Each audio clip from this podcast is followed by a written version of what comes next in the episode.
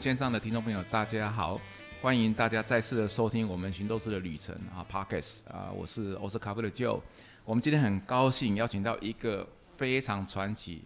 也非常美丽，她的人生历练哦，精彩无比。但是我不是请一个大神，我请了一个是一个超级大美女。我们非常欢迎那个啊，拿欧米啊，这个杰慧啊，刘杰会来我们的节目。那我在看哦他的人生历程的时候，通常我都会做一些功课哦，就是我们的讲者那他的背景以及他为什么在这个领域这么的杰出。我发现一个很有趣的事情，他来自一个呃，我在就是进这个咖啡产业还没有忙碌的时候，我喜欢爬山。我这样发现，我经过他们家附近至少经过三次以上，因为他在啊，我也是南投人，那他是来自于那个我们的例行部落。如果各位有找好茶，或者是你要走原本的台十四，突然没办法走的时候，你就变成要从风箱那边下去例行产业道路，所以这个也是地理上的一个机缘。那我们今天非常开心。那我们今天会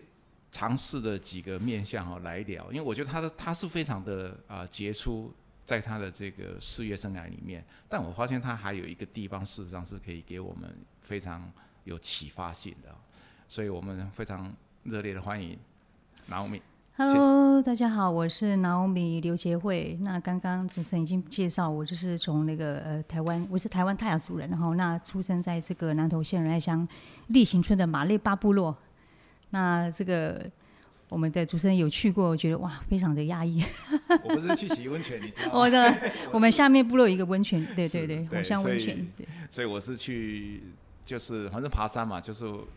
每次只要从立基那边往那边走的时候，说啊惨了，因为前面的路不通嘛，所以我们要绕得非常远非常远，因为你绕到另外一边去出来才可以去，比如说到武林那一线，比如说要去啊，我们从中部出发，比如说要去爬南湖大山，那是必经的道路了。那沿线其实很多啊非常棒的百越哦，有时候在这个季节都可以看到很漂亮的雪，所以它基本上是来自一个非常漂亮的一个一个山景的一个地方，充满大自然。那你要不要跟我们聊一下哈？你你是从年轻啊，就是就对啊这个领域有憧憬，还是说你当时就是想要迫不及待的离开山里，然后投入这个都市丛林？也没有哎，其实我只要上山哈，就不想下山，因为那个地方就是这个样子吗？对啊，真的，因为上去就它就是一个世外桃源，它就是一个很放松的地方，然后也它也没有你去那边就不会有一个不会有物质欲望嘛，然后就是到那边就整个会很放松，那。其实有时候我上去就就现很多时候都不想下山，对啊。那我先讲一下我的背景，所以我是小时候在出生在这个马列巴部落，好，然后呢这样就是因为我国小那边只有国小的国小的小学嘛，就国中就下山，是。那国中就住在那个普里，对，普里的一个教会里面，对对对。然后高中的话就是住在学校，对，所以我国中就开始独立了。对，就也是被迫下山，应该应该不是迫不及待下山，是被迫下山，是没办法。然后，然后我是这个领域是大概在高中毕业的时候就开始进入这个美发产业，因为当时也没有什么，没什么人生没有志志向啦。对，然后当时就是有一些朋友，他们就是做这个美发美发的工作，那就跟他们一起到台中中部去做这个美发设计师。对，你当时是建教合作班来念的吗？还是说是念直接念这一个？嗯，没有没有，我们是直接高中毕业就直接从开始从洗头妹开始啦，是，就是一间沙龙沙龙店，就从美发助理开始，对。那你什么时候才开始发现你对这个行业不是只有工作，其实有产生浓厚的兴趣？其实应该应该是说，那个当时其实也没有没有想很多，就想说只要想把这个工作完成，就想说赶快升设计师，因为当时的。也没什么梦想嘛，就说哎，去当设计师好，也蛮漂亮，就可以让每天打扮的美美啦，去上班，对对对，然后就看到看到那些设计师都觉得哦，那个衣服都每天都会变化不同的造型啊，就觉得很羡慕。哇，如果有一天，因为我们注意要穿制服嘛，所以有一天我可以当当设计师也不错。然后就可以不用穿制服，对对，不用穿制服，然后又可以 穿漂亮的，又可以化妆，又可以美美的上班，这样，就还就。大概花了两年的时间就晋升到设计师。对，那时候那一段时间也蛮辛苦，就是因为我本身的皮肤比较属于敏感性的，那时候就是接触那些化学的一些颜料啊，化学的那些呃化学的东西，然后就皮肤就开始什么流汤流脓啊那些之类。对，那时候就有一段时间就有一个很长的痛苦期。对，你的书哈，从部落走向世界有提到这一段哈。对。而且你那时候还非常年轻，当然你现在还是很年轻。我讲一下，所以那个那个情况之下，如果说，而且手是很重要嘛，对吧？我们做美发业，然后你一定要去接触这些顾客，不管是啊在染烫这一部分，这些都是化学药剂。可是既然手都已经有溃烂，通常这种年纪那么轻的时候，家人也劝你要打退堂鼓。那你当时为什么还想坚持下来？对，就是。可能是我们泰雅族的韧性吧，大家都说我们泰雅族一个韧性，说就是不放弃这样子，因为肯定也是因为遗传到我爸爸，我爸爸就是那种他就是不放弃那种精神，他就是要做就是要做到最好那种，对，所以我就好像也传承到我爸爸这个这个个性，对，然后就说不行不行，我一定要把它学好，所以我在我在业通常这个行业，他都要在早期，他要三到五年的时间要才可以升晋级。我再花两年时间就把它进阶，所以你很谦虚啊。所以我刚刚本来我下一个问题要问你说，一般好像要三四年以上嘛，你两年就拿到设计师，对对，也太快了吧？因为那时候手就手是真的不行嘛，想说因为手的关系，就想说赶快把它把它完成这样子，就花很多时间，就包括我下班时间就可以就花很多时间练习啊，然后要考试，对，就是就花蛮多时间在这个方面。对，你什么时候才意识到说，其实审美观很重要？就是。啊，一个是我们懂得去欣赏这个美，另外一个就是说，你要你知道怎么样去，你有意识到说，哎，我如何让我的啊顾客，就是啊，你帮他不管是做造型，还是说帮他做发型，甚至后面你，其实之后我们等一下会聊到其他的行业后面变得非常精彩多姿。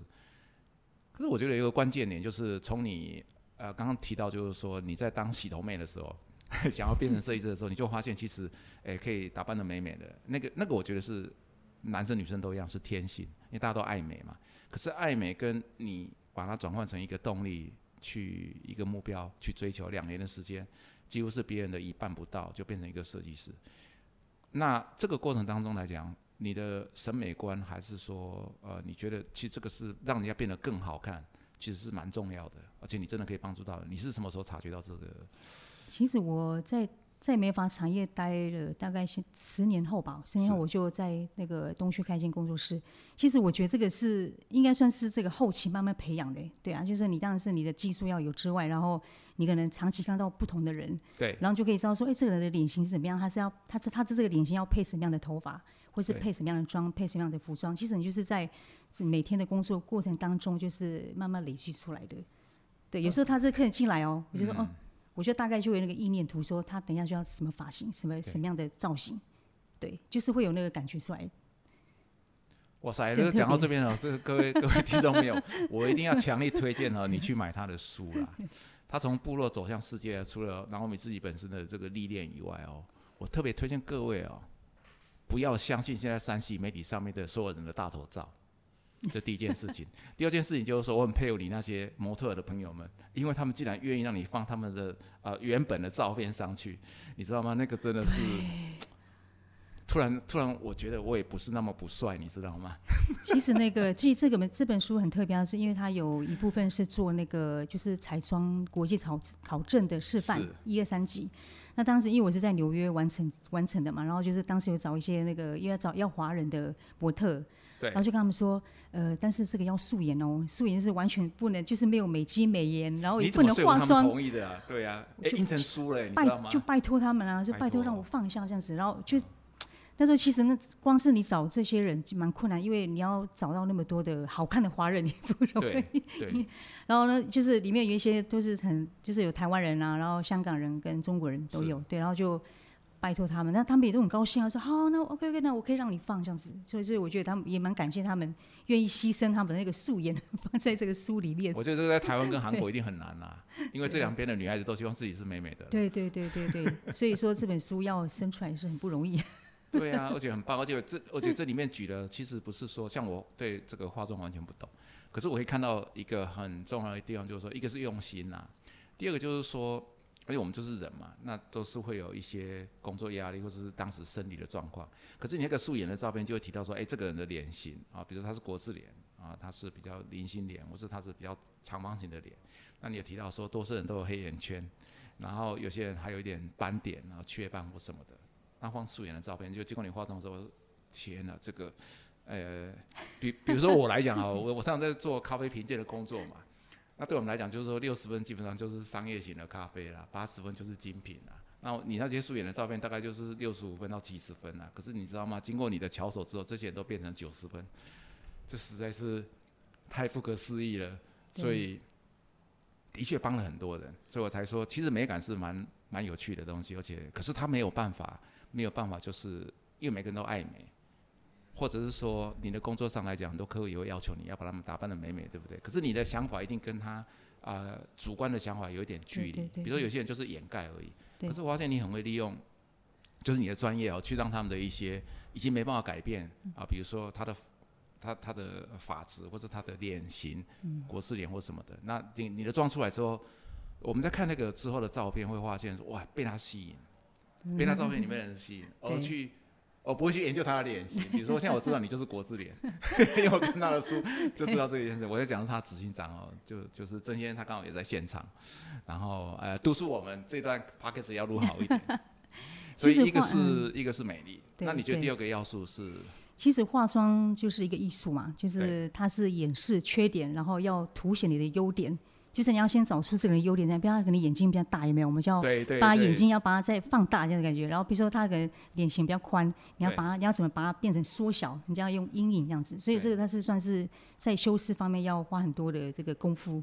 要花很多功夫，对对对。可是你有那么多时间吗？我的意思就是说，比如说有些客户哦，像呃像你呃十年后在东区成立那工作室嘛，那基本上这个应该要预约吧？要要要。所以那个时候，假定比较属于个人的那种工作室来讲的话，啊，通常可以把你自己的时间直接奉献在这段给顾客，对不对？所以那时候的时间呃压力上不是没有，可能会比较比较没有那么的呃就是急促。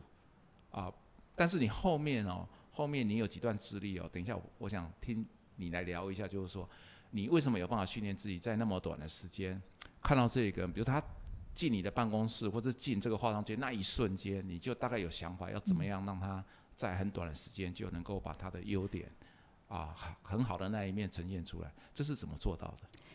其实应该是经验吧，应该讲经验对。然后就是因因为长期累积的一些，就是你的美学。因为像像我觉得自己很喜欢去看一些什么，阅读一些时尚杂志啊，不然就看一些展览，不然就看一些去百货公司看一些什么那个色色彩的，比如说这个什么化妆品的色色彩，比如说新新新品，然后就去试。然后这个其实它也是累积一段的很多的这个呃经验在里面，所以就有时候客人一进来，我就可以看到。就是这样，会那个画面，比如说他一进来就会有一个画面，就是哦，他就是该变成那个样子，对，就很奇怪。我就觉得说，这个或许是天赋吗？应该讲天赋吗？所以很多很多人很多人问我说，你的灵感，像我很多做很多一些创作的作品，他们都说，那你这些灵感怎么来的？那有时候我的灵感就是有时候有人在睡觉，然后睡睡，哎，突然就会又一个画面，那个画面就会，我就赶快赶快起来，赶快把它画起来，知道吗？因为怕可能就忘记了。对。那有时候可能你可能去，像我去坐个地铁，然后看地铁，然后。也看到很多菱形，哎，这个菱形的不错，这个概念不错，我就把它记起来。这个你等一下一定要讲，因为这是你的很有名的一个作品对对对对对，就是就是很多我的灵感都会在各方面出现，这样就觉得还蛮蛮神奇，对啊。所以你要说是天赋，也算天赋，但是也是你自己经过很多的历练出来的，应该是这样说。所以呃，多方尝试一些视觉性的东西，对对对，你要刺激这个从事这个行业的，嗯，就是帮助会很大。对对。那那你有没有做笔记的习惯？其实没有哎。通常我做笔记都是在，比如说我要做一个活动，要做一个作品，对，我就会拿那个书或是手机，赶快记，赶快写下来。对，通常这样，因为因为有时候他会在最后一刻才出现，有时候有时候你可能可，比如说这个 case 它它是一个月，或者说两个礼拜、上礼拜，我觉得那个时候就完全没有想法。通常都在一两个一一个礼拜，或者是说前几天，诶，那个想法就出来了，就很多很多想法。就给他把它记下来，把它记下来这样子。所以你也是属于在脑部活动型的，对，就是看到了，然后在脑子里面。对对对。你你这个专业这样太难学了啦，因为偷不走都在脑袋里面。对啊，所以我就觉得说我我所有的那个投资都在我脑袋里面。哦。对。所以让你听到了。所以呃，你开完工作室之后，我们用时间轴来聊好了，会比较有趣啊。然后听众朋友也比较。啊，在这种比较啊即兴式的聊天里面啊，会会看你能不能找到一些灵感，就是我们从南欧米这边的人生历练当中能够启发你什么？你看他就是高中之后投入这个美发产业，从啊，就是洗头妹开始，可是他两年时间做了设计师，然后之后他十年后决定自己开工作室在东区。那什么样的契机？接下来你那个人生的这个呃事业的转折，太太让人意外了啦。两件事情哦，第一件事情就是说，你当时去啊，为什么那么勇敢，愿意出国？你一定要跟听众朋友聊一下。而且我这边必须要事先讲一下，他第一次要出国的时候，其实跟我一样哦，当时的英文呢还不是很好，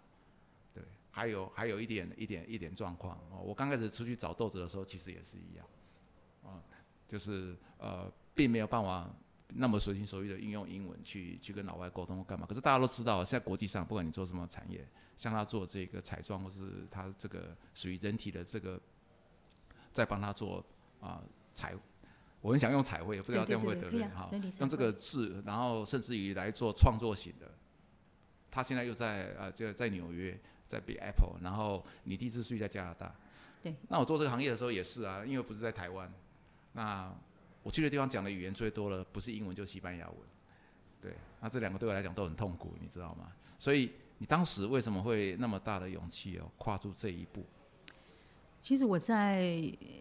我刚刚讲说我在那个美发城十十年当中，就是有，其实也在北中北部、中部、南部都待过了，因为我本身是一个很好学的一个人，就是会想要去各地去学习不同的技术，像比如说像南部可能就是比较。偏向比较呃，就是比较扎实的技术，然后像北部就是比较流行趋势，所以我就每个每个地方都想要去涉猎一些不同的技巧或是技法这样子。那我在就是我在十年后在落脚在这个台北的一个东区工作室，因为那时候其实已经开始已经接很多业务，就开始接一些什么活动、大型活动，包括什么服装秀，然后呃那个呃呃还有一些舞台剧啊，然后像秘书，还有一些跟企业活动的合作的一些。呃，业务这样子，所以那时候已经其其实已经很稳定了。然后大家大大家都觉得说，哇，你这个公司经营算不错。因为虽然我是一个人公司，但是我下面有很多学生，然后然后就很多工作伙伴，然后就是会接蛮多大场的活动，包括这个百人一百个一百个呃这个要化妆的一些人。那好，说到这边，就是因为。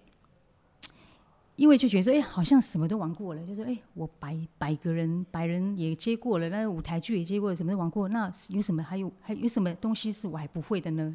然后那时候就一个想法，然后就突然就那时候就是一个赛德克巴莱一个电影哈，就是那个那个电影就刚好启刚好自己看到这部电影就启发我说，哎，如果有一天我可以去当那个电影化妆师，好像还不错这样子，对，然后。然后就那个时候就开始就寻找说有什么，因为那时候当时台湾也没有没有这个课程嘛，就想说这个东西好像要到国外去。那要不要跟我们聊一下哈？因为感觉上你后面接触到的啊产业别就非常的宽广，已经不再是个人的化妆或者是个人的一个造型设计，对不对？因为你也提到说你接了一些活动，甚至接一百个人，然后啊我们这边要。听众朋友要学到一件事情，就是广结人脉。我觉得南米他很棒，就是他事实上也不吝教学哦。然后你刚刚讲到一个重点，就是你当时想要学各种不不同的技术，往南部跑，比如说南部很讲究。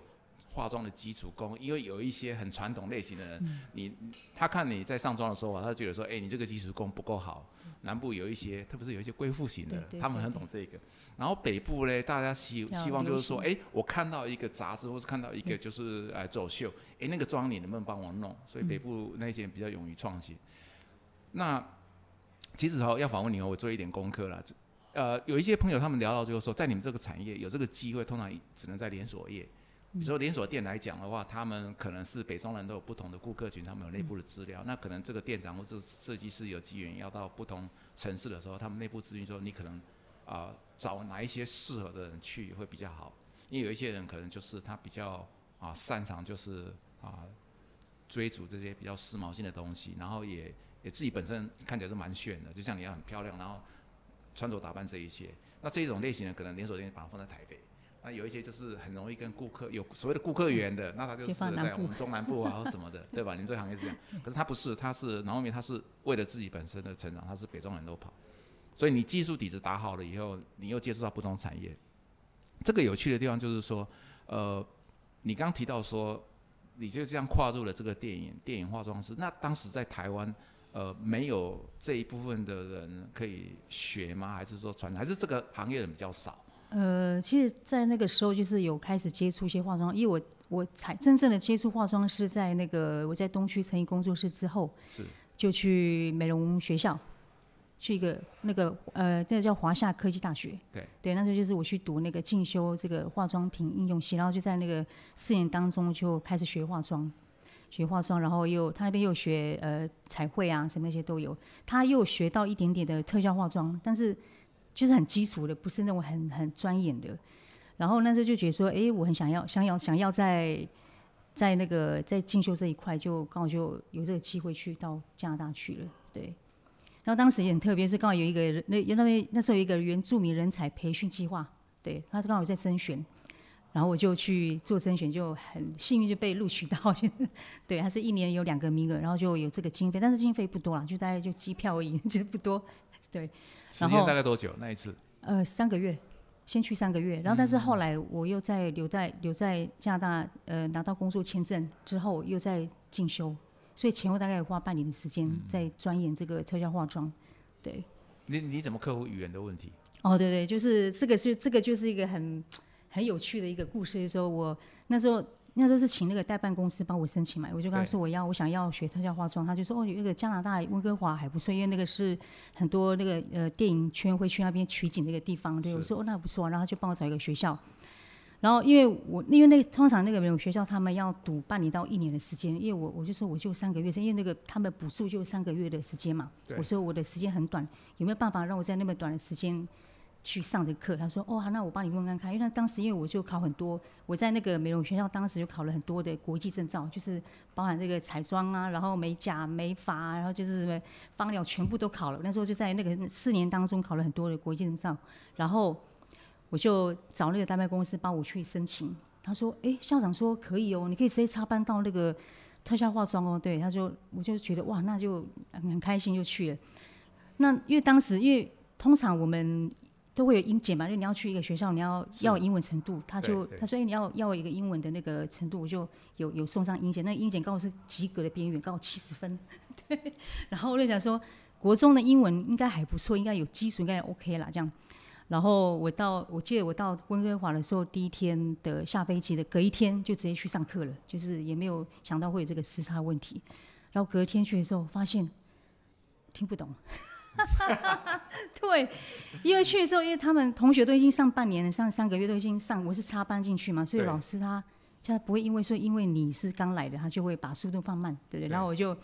就在那边待待坐了一天两天，第三天就整个这样傻傻这样子，其实是完全听不懂。然后那个老师就就跟我说：“哎，同学，你你你回来，你你你你把那些东西，好像这个专业术语啊、工具啊，你全部都回去背一遍，这样子。”然后那天晚上就开始，每天晚上就开始背单词，早晚背单词。然后就是这样，然后就我的英文就是这样子，就因为老师他会重复一直讲嘛，比如说一个刷子什么，然后什么东西啊，什么东西啊，就后来就慢慢一个礼拜之后就慢慢进入状况。嗯，对，所以就觉得说很奇妙，所以英文也是要一个环境啊，对啊。对，确实确实。所以两件事情哦，给我们一个。启发哦，其实我蛮喜欢你聊的聊天的方式，你都是用直述型的方式。可是，哎，我们听众朋友听是听，但是要从里面学到养分。第一个就是说，他在工作当中的时候，因为他对这个彩妆有兴趣，可是当时在台湾这样子专业培训也也不多，所以他回去学校里面。去申请这个相关科技去学，他，也碰到一些良师益友，然后把这一些国外的资讯跟这些基础技术教给他。同时，在四年之内，他考遍了，应该是考遍宇宙无敌手，你知道吗？该拿到证照都拿到，拿到一大堆，才造成说他后面在申请这个学校的时候，可以用插班生的角度进去。那这个讲到哈，其实我们啊，台湾的风气哦，其实在咖啡产业也是一样，哎，大家就是呃，因为毕竟冠军跟国际评审还是很少了。所以大家会觉得说，我去念一些，或者是我去考一些证照，诶，有没有帮助？那是客人不认识你是谁啊？而且现在开咖啡馆那么容易哦，所以让客人了解你的方式，就是说，哎，我有专业训练啊，我有个证照或什么。其实这个对打开这个话匣子，或者是客人的基本认同，绝对有帮助。但今天我们又学到另外一件事情，就是说，假定你有机会要到国外去去深造或者申请工作机会的时候，这一些国际认可的证照，其实帮助是是非常大的。就是借这个谈话啊，也让我们咖啡圈的一些啊，年轻朋友们可以有一个不同的视野来看这个事情。